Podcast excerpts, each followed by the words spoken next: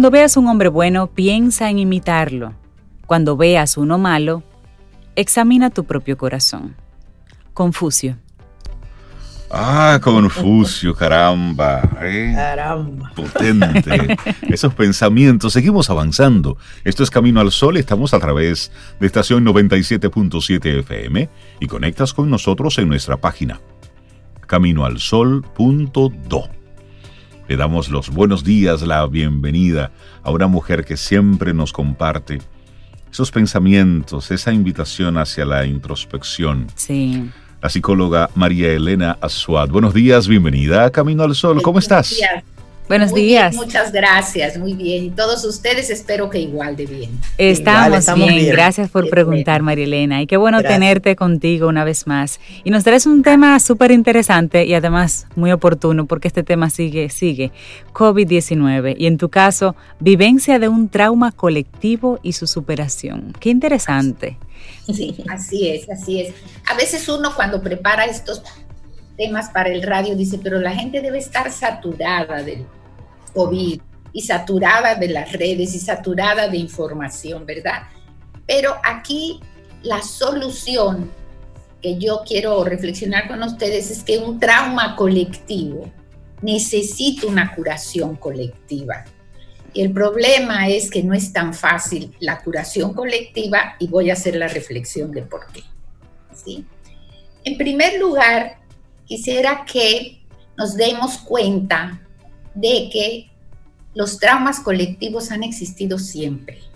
Las guerras, el genocidio, el holocausto, el racismo, la violencia, las guerras civiles, la peste, siempre han existido, ¿verdad? Claro. Pero ahora con el coronavirus, la humanidad se da cuenta que a todos nos puede tocar, porque cuando es una guerra, si pasa en, en Irán y en Irak o en Vietnam, bueno, uno está tranquilito en su casa. ¿sí? Si es una eh, Chernobyl, uno está tranquilito en su casa. Pero con este tipo de pandemias como la gripe española, por ejemplo, y ahora el COVID, todos los seres humanos tomamos conciencia, absolutamente todos, de que estamos contenidos en el mismo planeta y que toditos somos vulnerables. No importa, somos flacos, gordos, blancos, negros, chiquitos, no altos, mujeres, hombres o de cualquier nacionalidad posible. Entonces, Ujú. la primera cosa que nos trae el COVID es darnos cuenta que todos, absolutamente todos, estamos dentro de la misma vasija. No hay uno que se escape, todos estamos en riesgo. ¿sí? Pero esto no lo veíamos de manera tan clara antes de la llegada del virus. Todas las otras cosas pasaban en otros países, pero ahora esto nos está pasando absolutamente a todos. Y quisiera que hagamos conciencia desde de que nacimos en una sociedad ya con traumas. Nacimos en una sociedad colectivamente traumatizada por todos estos eventos que les cuento. ¿Sí? Así que para nosotros es normal la pobreza, es normal la guerra, es normal eh, los desastres, porque ocurren siempre y nacimos en ese proceso. Entonces, dicho esto, la primera reflexión es que estamos acostumbrados para sobrevivir a normalizar los traumas colectivos. Sí, Sí. sí. Y por eso quiero hacer una analogía entre los traumas individuales y los traumas colectivos Ok. y ver por qué es difícil dar respuesta como colectivo. Fíjense qué pasa con un trauma individual. Un trauma individual es, entra a la vida del ser humano una cantidad abrumadora de emociones que no puede resistir. Todos tenemos traumas en la vida, todos, ¿sí? Más chiquitos, más grandes, y depende de, de muchísimas cosas. Pero una vez que llega un trauma, me abrumo emocionalmente y me fragmento. Para poder sobrevivir, me fragmento, friso y congelo las emociones del trauma y continúo mi camino. Pero esto hace que yo sea una persona escindida, fragmentada. ¿Ok? Y fíjense ustedes, todas las luchas que a nivel individual como seres humanos nos echamos con nosotros mismos. Y peleamos con nosotros mismos. Es como que hay dos ahí adentro. Siempre estamos en una especie de batalla constante. Constante. Hago esto, ¿no? Porque el otro me dice, el diablito y el angelito, ¿no? Que a veces ponen en los muñequitos. Estoy entonces total y absolutamente fragmentado. Y pongo mi energía en mantener eso frisado. Cierro la puerta. Pero como la energía que se lleva, frisar eso, es mucha, tengo poca energía para dar. ¿Sí? Poníanle el ejemplo de una nevera. Una nevera, lo que está haciendo ahora la nevera de su casa, ¿qué es? Está frisando. Sí, sí está enfriando. Pero para enfriar tiene que tener una conexión que ustedes tienen que pagar mensual. Claro. Sí. Entonces lo mismo pasa con los seres humanos. Para mantener cerrada esa puerta del trauma, metemos mucha energía y muchas distracciones. Y estamos fragmentados. Llevemos esto al trauma colectivo. Lo colectivo somos todas las personas, ¿verdad? Cada una con nuestro trauma individual. Así que como colectivo enfrentamos en este caso el COVID-19 divididos, fragmentados. Y la fragmentación en lo colectivo se simboliza por puntos de vista totalmente contrarios y fuerzas que luchan por imponerse. Y es lo que hemos estado viendo cómo las diferentes potencias han estado enfrentando el caso en algunos momentos de manera totalmente disímil una de la otra, inclusive, y esto es tan colectivo que más temprano en la mañana compartíamos cómo la ONU está proponiendo una especie de renta básica temporal. Y está hablando de cómo hay unos 2.700 millones de personas en el mundo que viven en condiciones de pobreza en todo el mundo. Y ellos están hablando de que esto, aunque lo plantean como una medida viable y urgente, el PNUD habla de esa necesidad de proporcionar en medio de esta pandemia por lo menos un ingreso básico a esas más de 2.700 millones de personas. Por primera vez se está hablando de el mundo como ese colectivo. Por primera como ese colectivo, fíjense, esa medida que es una medida de proveer ingreso a los grupos más desfavorecidos, la podemos ver desde el trauma. ¿Por qué si yo me curo del trauma, ¿Por qué esto es en beneficio de la colectividad? Yo me curo, pero si Reinaldo y Cintia y Sobeida no, entonces ¿para qué? Exacto. ¿No?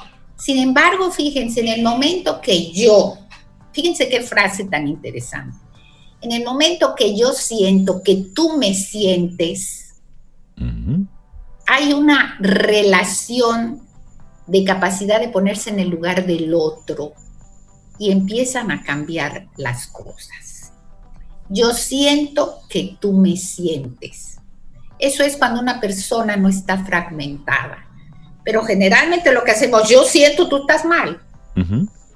Tú no tienes la razón. Es la misma lucha que establecemos interna a nivel social. Es lo que se decía. Las personas tienen fuerzas, el colectivo, porque tiene, está dividido, está fragmentado, y abogan por una cosa, abogan por otra, y estamos todos sin saber muy bien por dónde nos tenemos que ir. Y así llegamos a las guerras y así llegamos a los desastres naturales, porque unos opinan una cosa y otros opinan otra. Imagínense ustedes que nosotros somos como una vivienda, una casa. Y en una de las habitaciones de la casa tenemos el trauma, bien cerrado, para que no le entre aire y para que no le entre nada y para que no, salga. salgan todas las emociones que hay ahí, ¿verdad? Pero para esto hay que poner mucha energía en mantener eso porque puja por salir. Entonces, la casa muy bonita, todo, ventanas, etcétera, pero tengo esa energía puesta ahí. En lo colectivo, al estar fragmentado, lo colectivo también, hay toda una cosa cerrada que no se abre y hay personas que sin darse cuenta o sin darnos cuenta, fragmentadas, abogamos por tome esto, no lo tome, haga esto, haga gárgaras, no haga gárgaras, eso es una trampa, la OMS dice, no dice, lávese las manos, en fin, use mascarilla, no use mascarilla, porque se convierte en una lucha por imponer, porque el ser humano fragmentado parte del supuesto de yo estoy bien, tú eres el que estás mal. Exacto. Totalmente. Y entonces tengo que imponer mis ideas. Y ahí en esa misma línea, María Elena, algo que estamos viendo es como estamos perdiendo de vista que somos el demás de los demás. Entonces, eso nos ha hecho en muchos casos actuar de manera imprudente en muchas situaciones. Hay personas que deben salir de su casa a trabajar. Eso es una necesidad real, puntual, eso está ahí.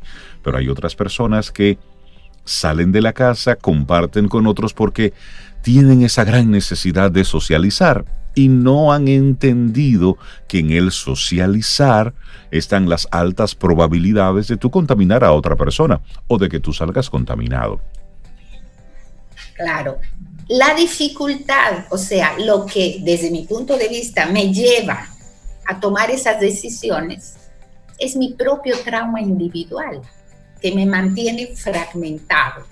Es decir, no, yo me voy a ir porque eso no es verdad o yo tengo tal edad, a mí no me va a pasar nada, pero el trauma está bloqueando la capacidad que tenemos de darle al otro el beneficio. Es decir, si usted libera el trauma individual, libera su capacidad de dar al otro. Y por eso muchas veces no podemos dar porque estamos con toda la energía puesta en nosotros mismos. Si yo contagio otro, problema del otro. Sí, sí. Así es como se... Por eso, por eso decimos que para mejorar la sociedad hay que trabajar con el trauma individual que reverbera en el colegio. ¿Y cómo desde lo individual identifico mi trauma, María Elena? Si yo me doy cuenta que soy incapaz de sentir que el otro me siente, ya yo estoy funcionando a nivel del trauma.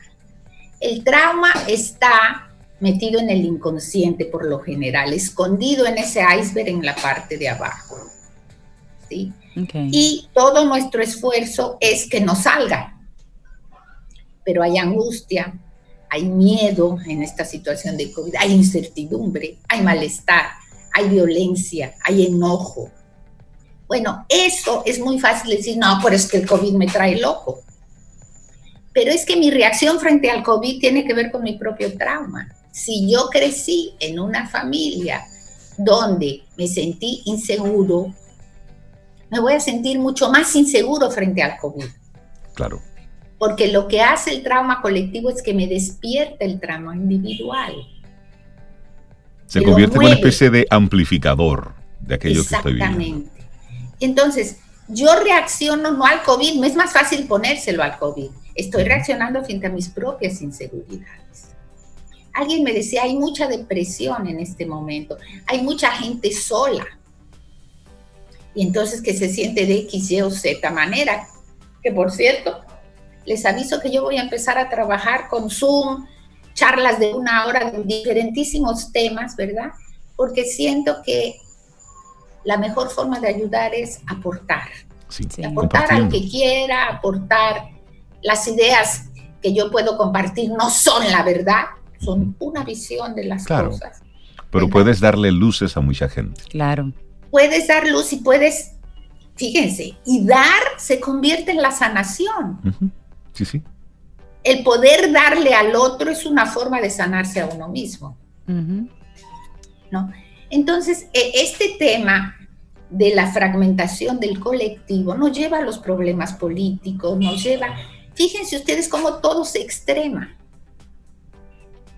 Todo va conectando, definitivamente. Todo va conectando. Y por eso pienso que la curación colectiva del trauma del COVID es difícil en este momento, pero tenemos que irla construyendo, porque es como que nacimos en una sociedad.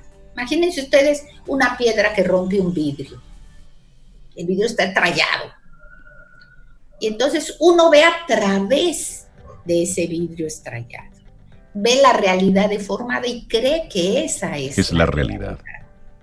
¿Sí?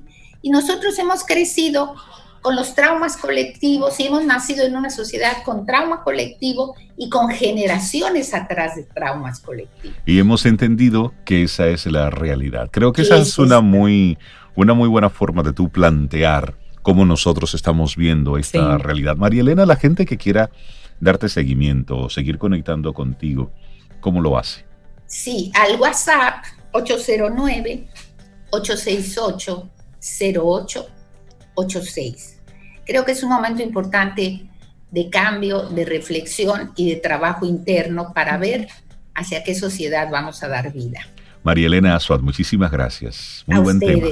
La vivencia de un trauma colectivo y, cómo superarlo. Que tengas un excelente viernes y un muy buen fin de semana. Gracias, María Elena. Un abrazo.